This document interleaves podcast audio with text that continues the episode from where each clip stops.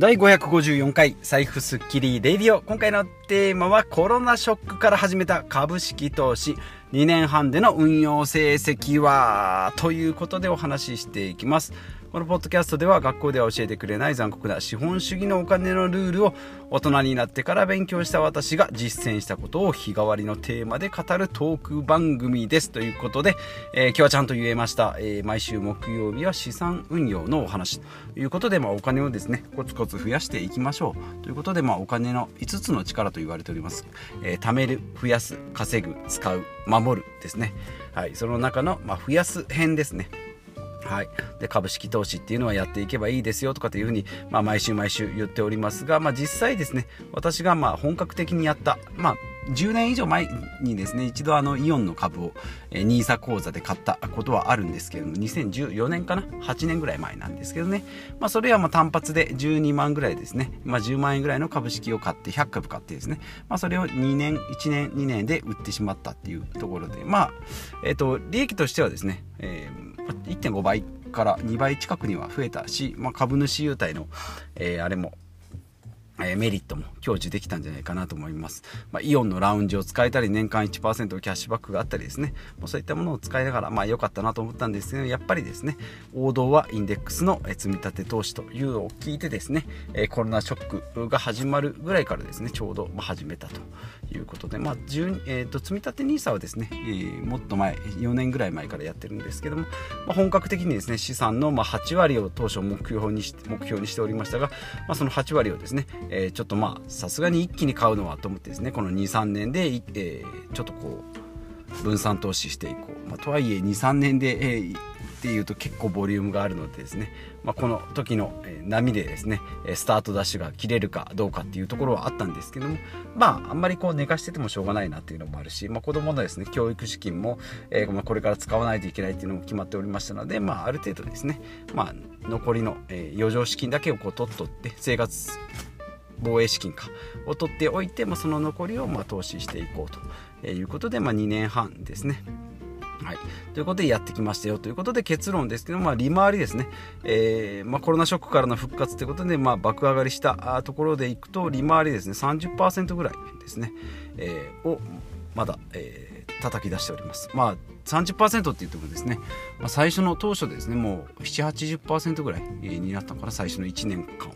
でそこからですね、えー、まあ乱高下しながら、まあ、今年はですねかなりこう乱高下しております。2022年はですね、えー、去年まではですねどちらかといえばコロナショックからの復活でそこからじわじわじわじわ上がってきた感じであこんな感じで上がっていくのかなと思ってたんですけども2020年22年に入ってからですね、まあ、ウクライナの、まあ、戦争があったりとか、まあ、経済危機ですね、えー、アメリカの利上げがあったりとか、えー、まあににえーと、日本の円の円安だったりということで、えーまあ、かなりですね、え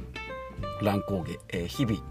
今までだったらですね大体インデックス投資の、えー、株価今1万、えー、8000円ぐらいですけれども S&P500 ですね。まあ大体1日えー、2、30円から、まあ、100円以上動いたら結構大きいなという日が、えー、多かったんですけども、ここ、今年に入ってからですね、2、300円ぐらいは平気で、えー、上下する。えー、中には3、400円、500円ぐらいですかね、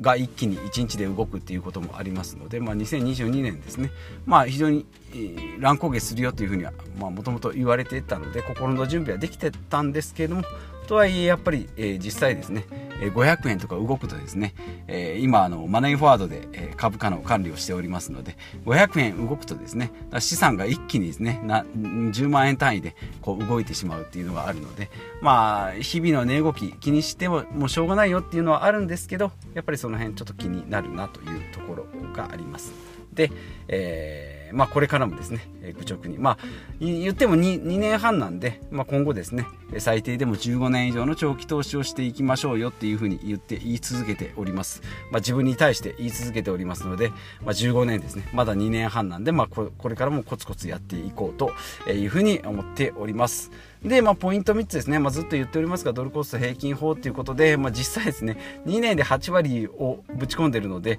毎月コツコツっていうよりは、まあ、ボリュームをかなりこう、強弱つけております。この2年半で、えー、かなり、えー、資産をぶち込んでおりますので毎月コツコツ投資、まあ、もちろん積み立て NISA とかですねジュニア NISA それから iDeCo っていうのは毎月コツコツ枠が決まっておりますのでそれをやっておりますがプラスアルファでですね、えー、ポイントクレカポイントだったり、まあ、もっと、えー、ポイントもつかなくてもですね、えー、投資してるっていうえー、資金もありますので、まあ、そういうのを入れるとですね、え、かなり、え、この23年で、え投資の額が増えたんじゃないかなというふうに思いますが、まあ、基本としてはドルコスト平均法ですね、まあ、高い時には、え、少量の毎月一定額を買うというところですね、えー、株価が安ければたくさん買えるし株価が高ければちょっとしか買えないしということで、えー、数量を調整していくという感じですね。ガソリンに例えると毎月3000円分入れると。ガソリンが高い時はちょっとしか入らない10リットルしか入らないし安い時は15リッター20リッター入りますよというような買い方になっております。で1つ目がドルコスト平均法。で2つ目が15年以上の長期投資ということでずっと言っております。15年以上ですと、えー、過去ですね米国のインデックス投資で、えー、200年過去200年、えー、どこを切り取っても15年だとプラスに、え転じますよということで、まあ、そのうちのまだ2年半ですので、えまだ、えーと、何分の1だ、えーと、2倍しての3倍で6分の1かな？はい。いうことでまだ6分の1しか来ておりませんので、えー、まだあと12、え年以上ありますので、えー、コツコツやっていきたいなと思います。で3つ目が、えーと分散投資。ということで、まあ、インデックス投資しておればですね、ある程度、えー、まあ、アップルが、例えば一気にドーンと潰れたとしてもですね、一社じゃないので、まあ、もちろん影響力はでかいにしても、えー、共倒れになることは非常に少ないということで S&P500 ですね、えー、米国の500社ですね。上位500社といっても各セクターごとにですね、えー、ボリュームのあるだから金融のところだと割合がやっぱり大きくなるしと。マイナーな、セクターであればその割合も少なくなるというふうに、500社、えー、厳選された500社になっておりますし、まあ、入れ替え戦もですね行われておりますので、えー、501位になった途端ですねまあそこから外れるし、えー、最近出てきたよっていう480位に上がってきたよっていうところはですね組み込まれると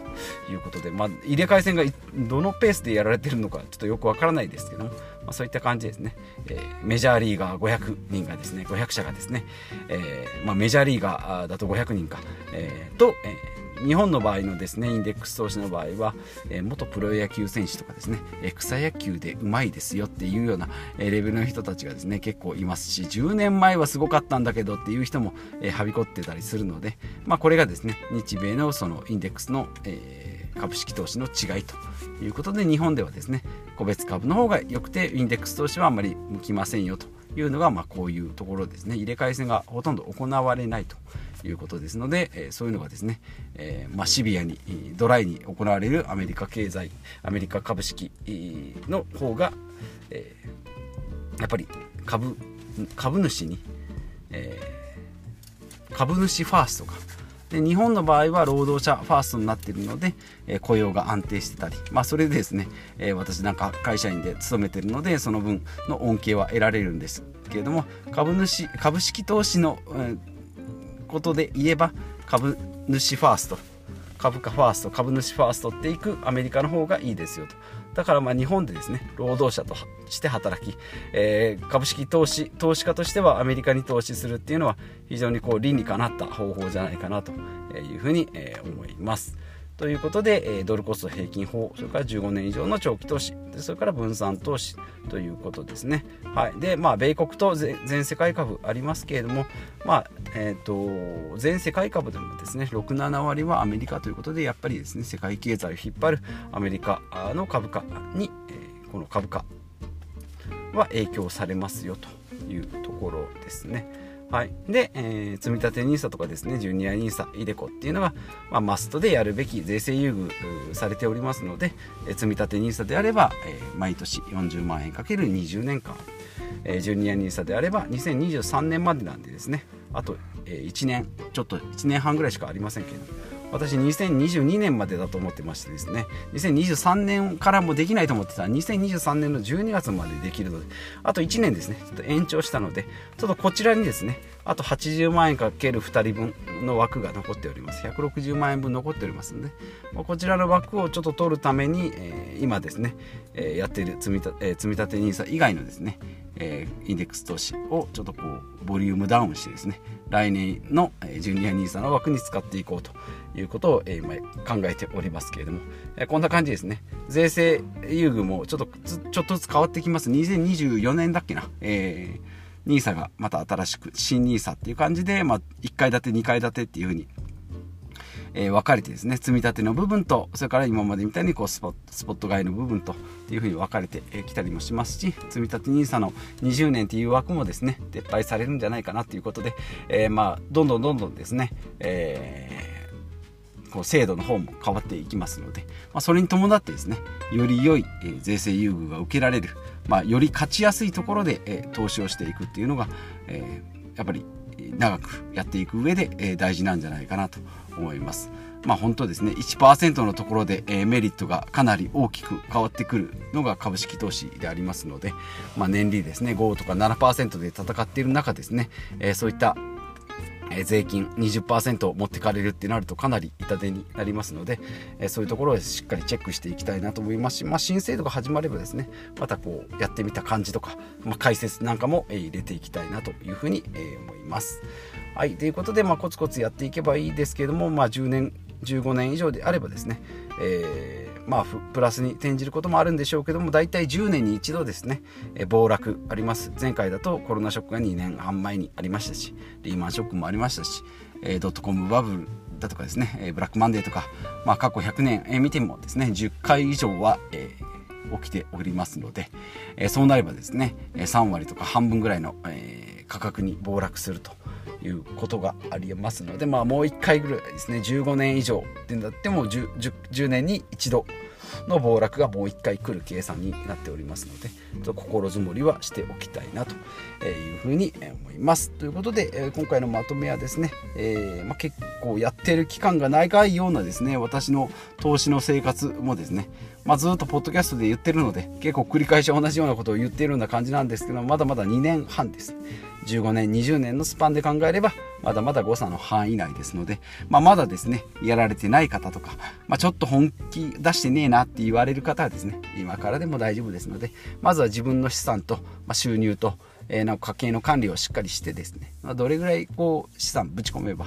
え精神的にも安定してくるんだろうなというのを計算しながら、え15年20年のスパンで考えていくっていうのがいいのかなと思います。まあ5年10年でも考えてもいいんですけどもまあできればですね、まあ、その後も続けていく。でまあ何かがあれば崩すけど、えー、取り崩すけどまあ何もなければそのまま継続していきますよと。いうところでですねその増えたお金の増えた部分で生活できるようになればですね、えー、ファイヤーに近づく。ことができるんじゃないかな。1億2億あればですね。その配当金 3%5% でですね、え生活ができる、まあ、そういったですね、えことを夢見ながらですね、えコツコツ。まあ、えー、徐々に規模拡大していくのが目に見えてく、えー、るものでもありますのでしっかり管理していけば、そういったものも得られるんじゃないかな。それがまた精神的な安定につながりですね、えー、人生の豊かさにもつながっていくんじゃないかなと。いうことでうまくまとまったところで今回も、えー、以上となります、えー、今日もですね最後までお聴きいただきましてありがとうございます。サラリーマンがですね、えー、まあ NISA とか積み立て NISA をしながら少しずつ資産形成をして、まあ、心とお金と時間の、えゆとりを持ってですね人生を豊かにしていこうと。いうことでやっておりますので、えー、まあ、引き続きですね日替わりのテーマでやっております。明日は、えー、事業投資ビジネス副業のお話ですので、えー、お楽しみまあ、ここ最近の、えテーマである不動産投資のお話になるかと思いますけどもお楽しみにということでまた次回お会いしましょう。